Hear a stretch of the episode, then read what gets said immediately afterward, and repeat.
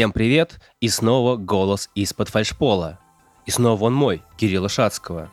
Ну и уже даже не буду говорить, что традиционно я сегодня не один. Со мной Алексей Куликов, заместитель директора по сервисам ЦОД. Алексей, привет! Привет, Кирилл! Ну, тебя фальшполом не удивить.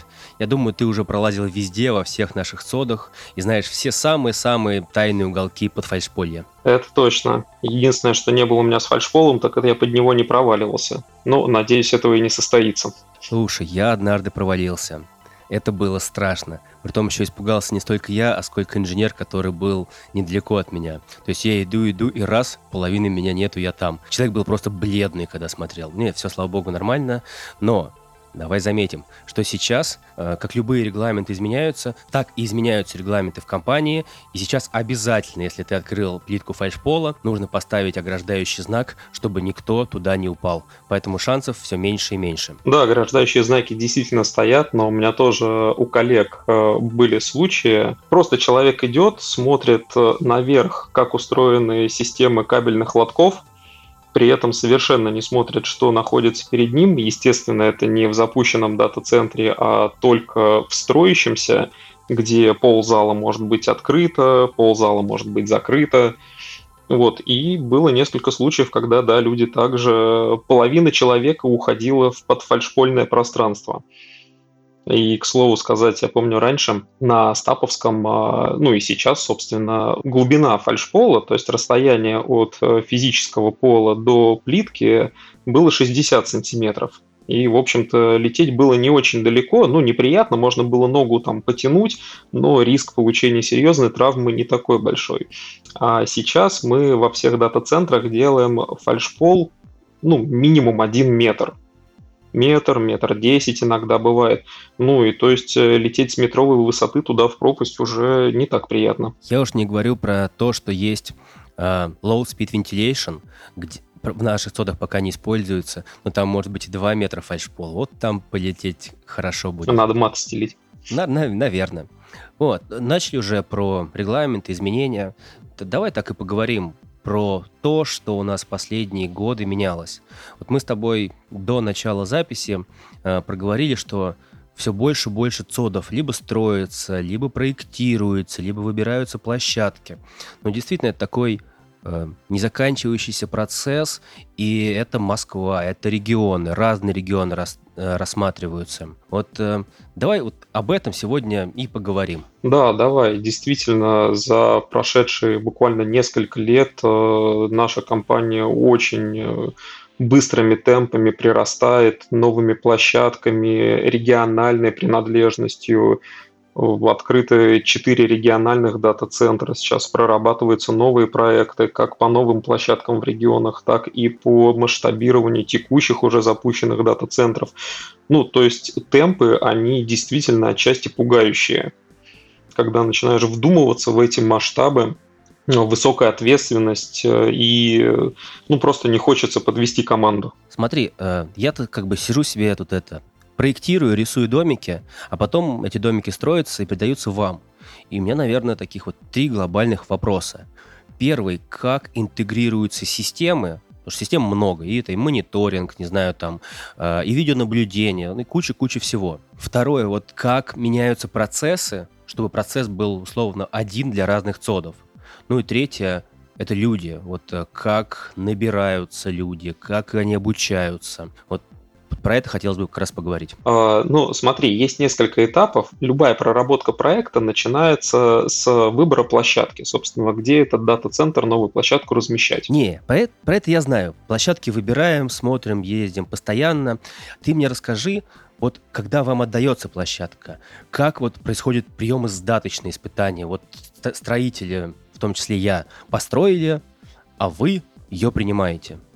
Расскажи отсюда. Ну вот э, да, хорошо. На самом деле, чтобы эта связка работала наиболее корректно, эксплуатация должна участвовать не только на этапе, когда строители все построили, но и на этапе формирования проектной рабочей документации. Потому что и у строителей, у проектировщиков, у эксплуатации у них э, зачастую разные взгляды на жизнь, и чтобы у нас получился действительно качественный продукт, э, мы вот прям с первых э, этапов должны взаимодействовать. И я для себя вижу это одной из главных целей, чтобы проектировщики слышали эксплуатацию, а эксплуатация принимала ну, те нюансы, которые могут быть э, именно с точки зрения строительства. Тут подпишусь под каждым твоим словом, потому что любой раздел, точнее каждый раздел проекта отдается на согласование в эксплуатацию. И коллеги пишут огромное количество замечаний, где-то пожеланий, как хотелось бы лучше. И дальше уже совместными совещаниями мы приходим к выбору оптимального решения. Так что да, э, эксплуатация вступает не на этапе приема сдаточных испытаний, а уже как бы на этапе проектирования. Я считаю, что это очень круто. Да, происходят споры, такие серьезные, но в споре рождается истина, поэтому это кру- крутой процесс, да. Точно. Спасибо вам большое, что пр- проверяете, ищете наши ошибки и дальше помогаете выбрать лучший вариант решения. Вот это ты правильно сказал, что в спорах рождается истина, потому что список замечаний обычно э, бывает далеко не один, и совсем не обязательно, что первый список замечаний будет самым наибольшим. Иногда, чем глубже погружаешься в проект, тем больше всплывает нюансов. Но зато, чем более качественно поработают два блока между собой на этапе проектирования, тем как раз-таки проще и прозрачнее для всех будет вот этот процесс принятия площадки в эксплуатацию, с которого мы начали. Да, тут, знаешь, первое время был шок, когда у тебя несколько десятков замечаний. Думаешь, неужели те проектировщики такие, ну, нехорошие, что столько всего допустили? А потом начинаешь разбираться, да нет, здесь просто ребята, ну, действительно, где-то нашли ошибочку, а где-то предложили лучше сделать. И действительно, отработав все эти замечания, получается результат лучше, да, просто нужно быть терпимее, да, и обязательно, обязательно вести диалог. Диалог очень важен, и вот тоже ты сказал правильную вещь, что где-то замечания появляются от того, что мы хотим что-то сделать лучше. Ведь э, наши компетенции, они постоянно развиваются, да, если нет развития, если мы сами себя не пытаемся улучшить, ну, то вообще ради чего мы здесь собрались? Ну, на мой взгляд. Э, у нас очень много запущенных дата-центров, но все равно от, э, от цода к цоду мы идем, мы находим э, там на горизонте одного-двух лет эксплуатации площадки какие-то нюансы, которые нам хочется сделать лучше, мы пытаемся это учесть в следующих проектах, и поэтому ну, есть подрядные организации, которые с нами не первый год взаимодействуют в плане э, проектирования, например, строительства. И когда ты к ним приходишь со списком замечаний, они делают круглые глаза и говорят, нет, ребят, ну как так? Ну мы же вам вот буквально там предыдущий проект делали вот точно так, как нарисовали сейчас.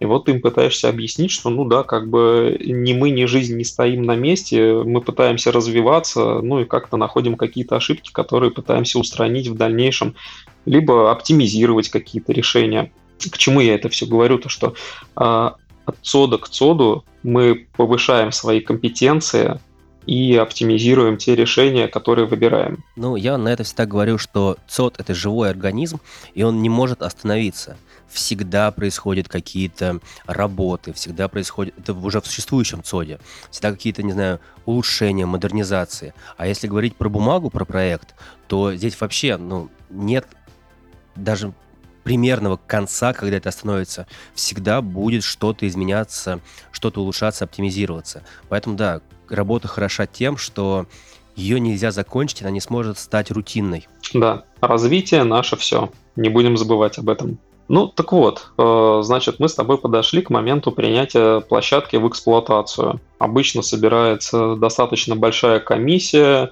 там по несколько человек от каждого направления, обязательно это руководители проектов, которые участвовали в создании этого дата-центра, это представители подрядчиков, которые все нам это построили и пытаются сдать. Ну, то есть комиссия действительно может доходить там легко человек до 30. И представляешь, вот эти вот 30 человек, которые ходят там по дата-центру, э, каждый дергает какой-то свой сегмент. Э, ну, на самом деле, если есть время, за этим так даже немножко э, забавно понаблюдать со стороны. Ну, может быть, не забавно, а интересно понаблюдать со стороны. Ты сказал, что дата-центр, ты всегда его сравниваешь с живым организмом. У меня вот тоже за годы эксплуатации цодов сложилось э, стойкое ощущение, что дата-центр – это живой организм, живой механизм, можно сказать. Э, нет ни одной системы, которая бы не была связана как минимум с тремя смежными системами. И при этом каждая из них выполняет свою отдельную незаменимую роль. Да, то есть как у человека есть э, сердце, в дата-центре это естественный энергоцентр – есть э, система охлаждения в дата-центре у человека, это легкие и снабжение кислородом всего организма. Ну и различные слаботочные охранные системы, которые, в общем-то, выполняют э, роль, наверное, нервных окончаний наших, да, и передачи различных сигналов в мозг. Мозгом можно на самом деле назвать систему мониторинга, потому что, ну, это действительно то, что отчасти, может быть, не управляет всем дата-центром, но дает возможность людям, которые участвуют в эксплуатации, принимать э, решения, именно видя целостную картинку по всему дата-центру. Ну, если вдуматься, это колоссальные системы. Да, то есть ты сидишь за телевизором и просто видишь на нем вот текущую картинку огромного дата-центра. Слушай, очень круто прям все расписал, разрисовал. Давай дальше продолжать фантазировать. Да, наверное, мозг — это вот именно центр управления. А есть же еще нервные окончания. Как люди чувствуют, не знаю, там, понимают запахи, э, видят, так это датчики мониторинга, то есть которые как раз-таки понимают температуру, измеряют напряжение, силу тока. Это как раз-таки, да, вот, наверное, какие-то нервные окончания, нервные системы человека. Да, прям мне очень понравилось. Да, то есть просто собирает информацию со всех устройств абсолютно. Так вот, и на этапе э, приемки ЦОДа в эксплуатацию, когда собирается вот эта огромная комиссия, и каждые специалисты начинают разбегаться в разные стороны по своим сегментам. Где-то они, конечно, пересекаются, э, кто-то где-то проверяет, я не знаю, например, источник бесперебойного питания, да, отключает его, и ты видишь ошибку, когда у тебя при этом падает э, половина слаботочной системы, потому что, ой, забыли подключить э, к бесперебойному питанию. Такое тоже случается. Ну, то есть ошибки в одних системах, не ошибки, а методика использования испытания одних систем может показать какие-то ошибки и недочеты в смежных системах. И когда ты это видишь со стороны, ты понимаешь э, объем и связанность этих систем, ну, иногда прям до мурашек пробирает. Ну да, как бы если подводить такой небольшой итог, то есть автономные испытания, конечно, хорошо, но они не показывают даже половины всего. Без комплексных испытаний испытания ну, бесполезно проводить. Полностью согласен. Ну, к этому на самом деле тоже нужно прийти, да, вот э, не каждый человек, не каждый инженер сходу это понимает, и вот только поработав определенное количество времени в дата-центре, увидев этот механизм, и когда ты начинаешь относиться не к каждой системе в отдельности, как к системе, а когда ты относишься ко всему дата-центру как э, к механизму, одному, единому, вот э, тогда по-настоящему открываются глаза, и человек становится профессионалом в сфере ну, цодостроения, эксплуатации дата-центров. Здесь собрались двое таких специалистов. Да. Вот, и здесь важна команда. То есть мы с тобой постепенно от этапа строительства, от приемки эксплуатации а, подошли к людям. Да, вот я сейчас как раз себе тут на, бумажке записал следующий вопрос. Ты сказал про рост компетенций. Расскажи, во-первых, как а, растятся компетенции, как они улучшаются, а во-вторых, а, ну это следующий вопрос будет, как набираются новые люди. С, с учетом увеличения количества дата-центров э, растет и количество людей. Ну, смотри, компетенции вырастают, и, на мой взгляд, э, исключительно от желания человека. Если человек хочет развиваться в той отрасли, в том сегменте, в котором он сейчас задействован, то он постоянно ищет свое развитие, он э, повышает э, уровень знаний, уровень своего мастерства, да, ну, другими словами, он не сидит на месте. Не нужно бегать за людьми трясти их, что вот смотрите, вот новые системы, давайте вы пойдете куда-то поучитесь, а давайте вот мы вам что-то здесь еще предложим, вот, пожалуйста, почитайте. Такой подход, э, на мой взгляд, неправильный. То есть навязывать человеку дополнительное обучение смысла никакого нет, если человек сам не хочет в этом развиваться. Но, к счастью, вот со многими, с практически со всеми людьми, с кем мне довелось поработать, э, не возникает э, вопроса по повышению компетенций. Э, люди, людям нравится то, чем они занимаются.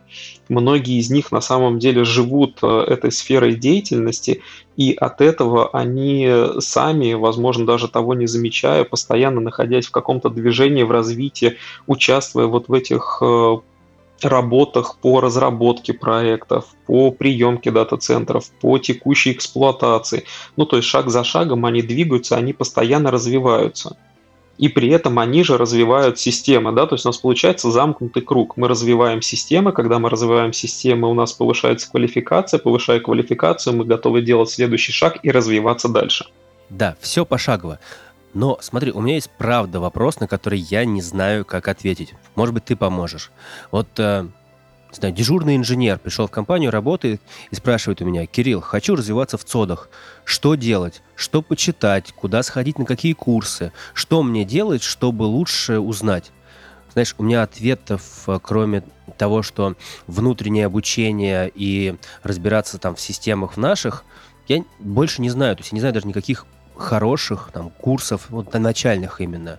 Вот расскажи свое мнение, как человеку, который только начал работать в ЦОДе или хочет начать работать в ЦОДе, а, как ему научиться? Давай я, наверное, расскажу это на собственном примере. Мне кажется, это будет очень наглядно и, возможно, отчасти правильно. Ну, понимаешь, наш с тобой пример, он может быть немножко выколотый такой. Э, мы пришли в ЦОД давно, с, там, с низших позиций, постепенно-постепенно росли. Но, может быть, сейчас есть какой-то более простой путь?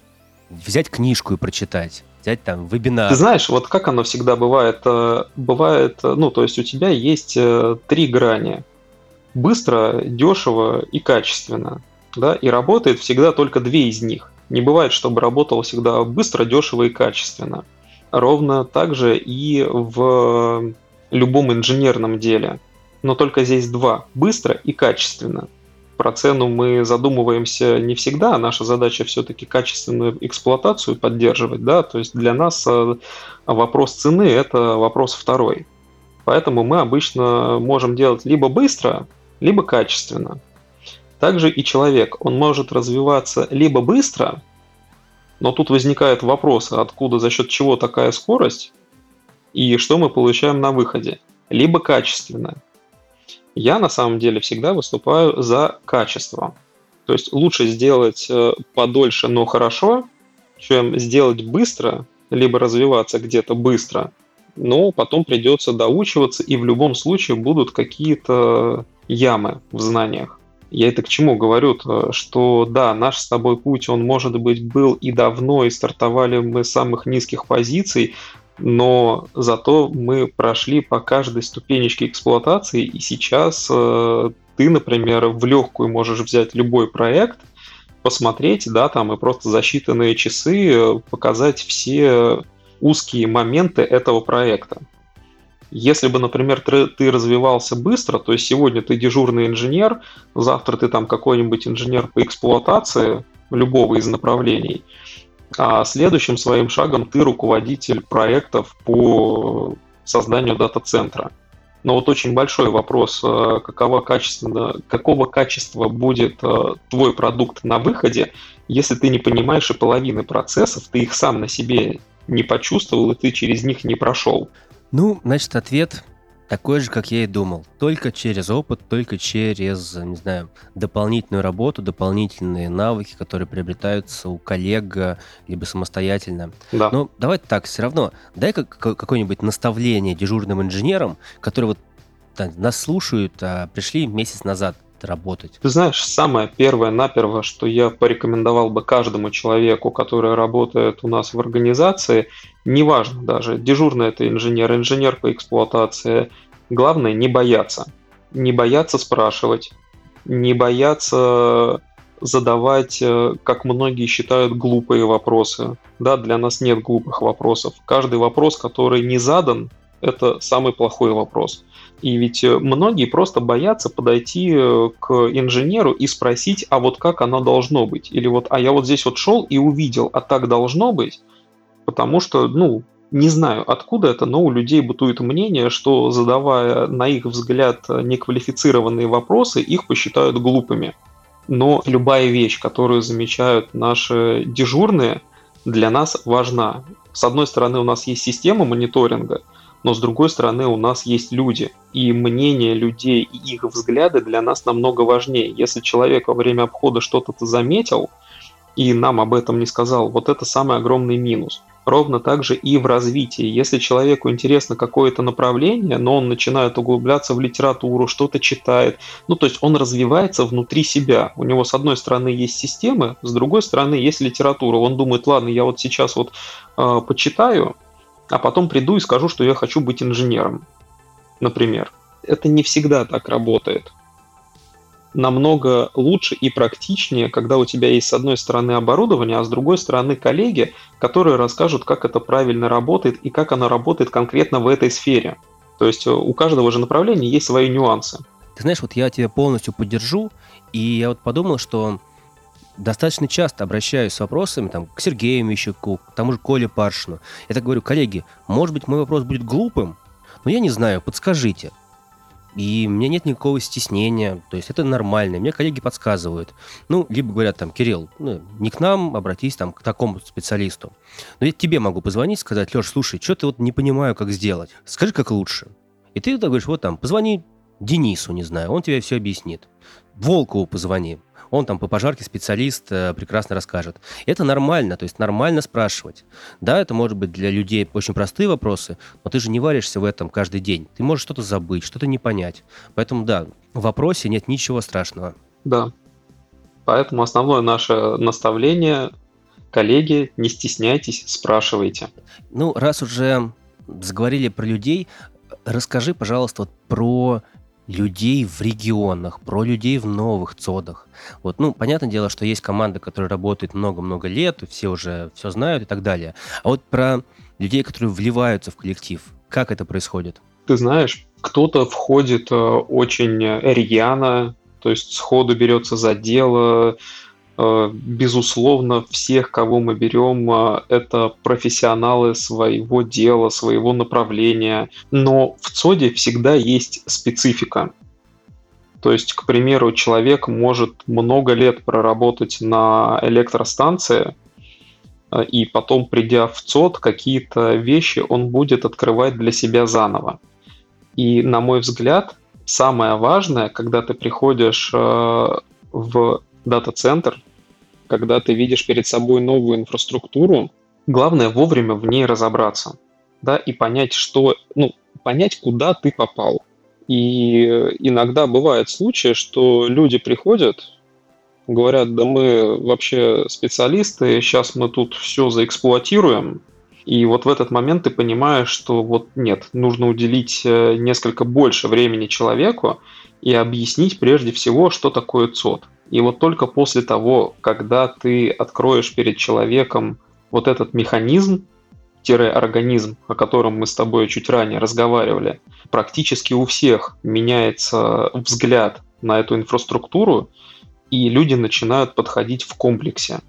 Да, то есть не так, что просто я там классный энергетик, я пришел с электростанции, и сейчас я буду эксплуатировать здесь э, весь энергетический сегмент. Нет, они начинают смотреть, что у них с одной стороны есть холодильная система, что с другой стороны есть слаботочные системы, что это все работает в связке и нельзя углубляться только в свой сегмент. А знаешь, что самое интересное? Что это происходит не только на этапе эксплуатации, но вот я сейчас э, сталкиваюсь ежедневно с проектированием, проектировщикам надо также объяснять, что это ЦОД, что это живой организм. То есть есть там отдельные специалисты по холодоснабжению, по энергетике. А, соответственно, и это все нужно соединять.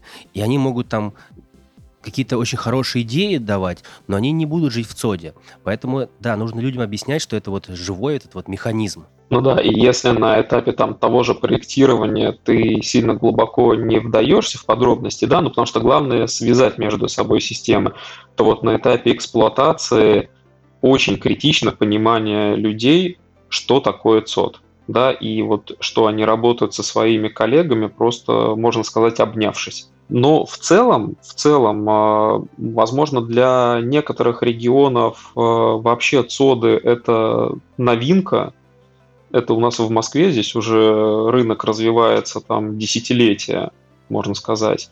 И достаточно много специалистов в этой сфере, достаточно много дата-центров, у всех это на слуху, ну и плюс-минус многие уже понимают, что это такое, для чего оно нужно и с чем его едят.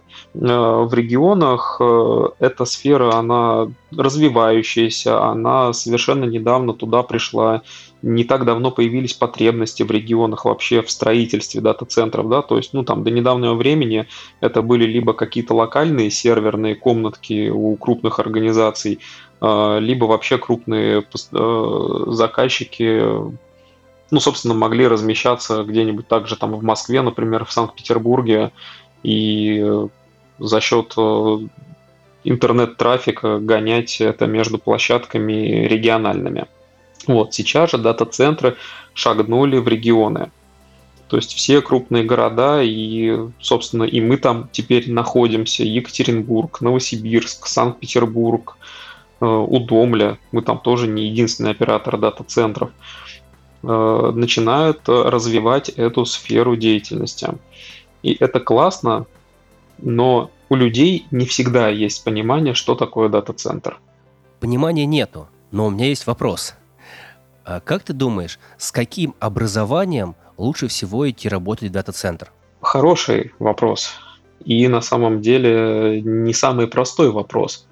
Но прежде всего, давай начнем с того, что, наверное, это должно быть техническое образование. Высшее. Высшее техническое образование, да. В большей части, конечно, оно, наверное, должно быть профильным. Ну, то есть, если человек видит себя инженером либо специалистом по холодоснабжению, наверное, он должен разбираться в каких-то основах климатики и вообще, как это оборудование работает. Если человек хочет развиваться в направлении энергетики, наверное, он должен э, ну, знать там тот же закон Ома, да, представлять, что такое электричество и с какой стороны и в каких перчатках к нему подходить. Вот. Э, но в целом, в целом, э, на мой взгляд, любой человек с техническим складом ума, в общем-то, может развить свои компетенции в любом из направлений эксплуатации, проектирования дата-центров. Было бы желание, как говорится. Ну да, наверное, соглашусь. К сожалению, в России сейчас нет каких-то университетов, где учили именно дата-центрам, поэтому учат какой-то, наверное, одной специальности. То есть либо энергетика, либо холод, либо связь, а дальше уже человек сам с техническим умом доучивается и понимает, что и как. Да, да. Ну, все упирается в желание развиваться в далеком 2011 году, когда я шел на собеседование и вообще не представлял, что такое центр хранения данных, э, что он из себя представляет, да и вообще чем там занимаются. Э, и когда я пришел на собеседование, и мне провели экскурсию, показав эту огромную инфраструктуру, связанную между собой, ну, я просто однозначно понял, что да, это мое, да, я хочу здесь развиваться. И вот уже больше 10 лет, что ты, что я развиваемся в этой большой инфраструктуре. Да. И развиваться нам с тобой, Кирилл, еще очень далеко и очень долго. Вот как разовьемся с тобой, ух. Ладно, о работе, о работе. Обычно я спрашиваю, как ты отдыхаешь после работы? Но у тебя спрошу по-другому. Ты так же, как и я, участвуешь во всех движухах. Там, не знаю, Новый год ты участвуешь, подкаст ты участвуешь. Расскажи, как тебе вот это вот околорабочая, нерабочая деятельность? И что заставляет тебя в ней участвовать? Ну, ты знаешь, на самом деле вот все, что вокруг работы, это не менее важно, чем сам рабочий процесс. А на работе это эксплуатация, это оборудование, это клиенты, это ответственность. А вот все, что происходит вокруг, это люди. Это коллеги, это друзья, и это те, с кем приятно проводить время, не только общаясь по рабочим вопросам. Поэтому мне очень приятно участвовать э, в подобных активностях, потому что это для людей. Ну, то есть это то место, где мы можем сесть и э, обсудить э, совершенно любые вопросы, относящиеся к работе, не относящиеся к работе. Э, ну, там, отчасти кто-то может прийти и что-то тебе лично сказать, то, что, ну, может быть, не совсем корректно говорить э, в, в рабочем диалоге. Ну вот а, ты участвовал как ведущий на новогоднем радио. Расскажи, как тебе такой опыт? знаешь, с одной стороны, очень интересно, с другой стороны, было достаточно страшновато, потому что у меня никогда не было опыта ну, каких-либо публичных выступлений. Я очень долгое время э, в, ну, в детском, юношеском возрасте э, занимался хоровым пением, но чтобы ты понимал, это все равно не то, потому что хор — это достаточно большое количество людей, и ты находишься в связке. А вот выйти куда-то и начать солировать, это достаточно тяжело. А также и новогодние эфиры, ну, наверное, первые два эфира мне действительно давались очень тяжело. Я думал, а вот как что сказать, какие темы затронуть, а какие темы не затронуть. Но дальше, когда ты видишь отзывы со стороны аудитории, просто ты понимаешь, для чего все это происходит. И вот то, что я говорю, что это для людей, это все вокруг нас, тогда ты расслабляешься и начинаешь получать от этого удовольствие. Ну, с Ромой Долженко вы так классно вели, что действительно все получали удовольствие. Ладно, давай дальше. А помимо все-таки совсем вот нерабочей темы, от чего еще получаешь удовольствие? Какие хобби? Как расслабляешься после такой тяжелой работы? А, ты знаешь, а, когда я закончил школу, мне очень хотелось э, поскорее поступить в институт в Москву и переехать в Москву, потому что здесь движуха, здесь активности, здесь весело, круто. А сам я родом из небольшого города в Тверской области, на берегу замечательной реки Волги под названием Конаково.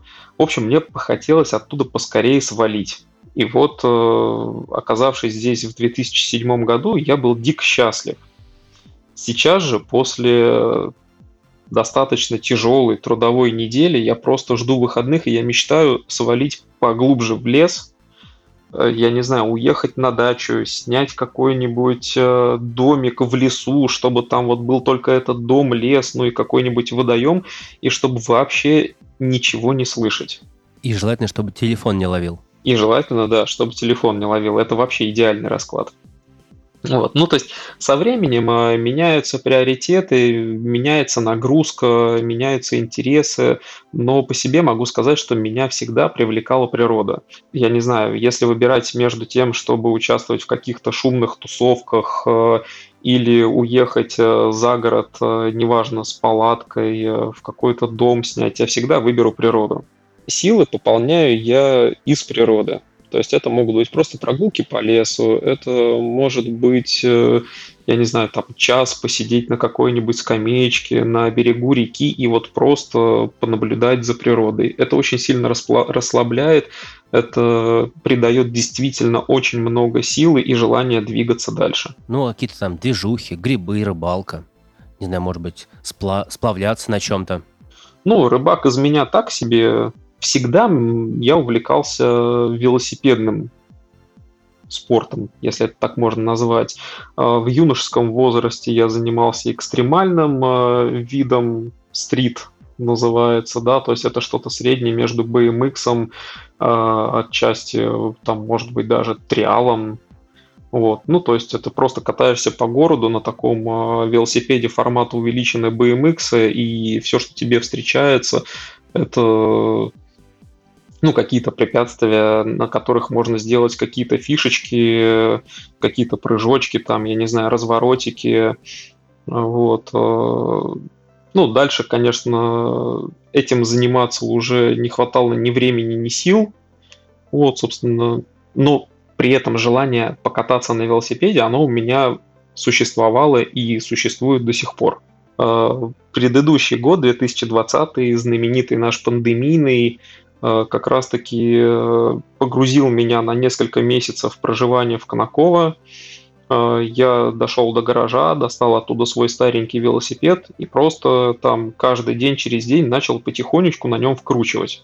Э, очень сильно втянулся в этот процесс. К концу сезона купил себе новый велосипед, потому что понял, что того мне просто не хватает ни в лесу, ни на дороге. И зимой несколько раз даже с товарищем мы выкатывали по снегу. Очень интересно кататься и достаточно мягко падать. В этом есть свои плюсы. И вот в этом году я продолжаю, то есть если у меня возникает такая возможность, э, э, я уезжаю с семьей в Конаково на дачу, беру велосипед э, и уезжаю на несколько часов на нем либо в лес, либо просто по дороге вперед. Была у меня в этом году цель проехать 100 километров залпом, ну, в хорошем темпе, не в таком прогулочном, как, знаешь, там типа сел и поехал там целый день кататься, ну, а просто держа хороший ритм, я думаю, есть у нас многие слушатели, которые скажут, а, фу, сотка, да что это такое, вот там я там 300 проезжал, но и велосипед у меня не предназначен к таким марш-броскам, все-таки он больше по езде для леса, ну, и я тоже не железный, с чего-то нужно начинать.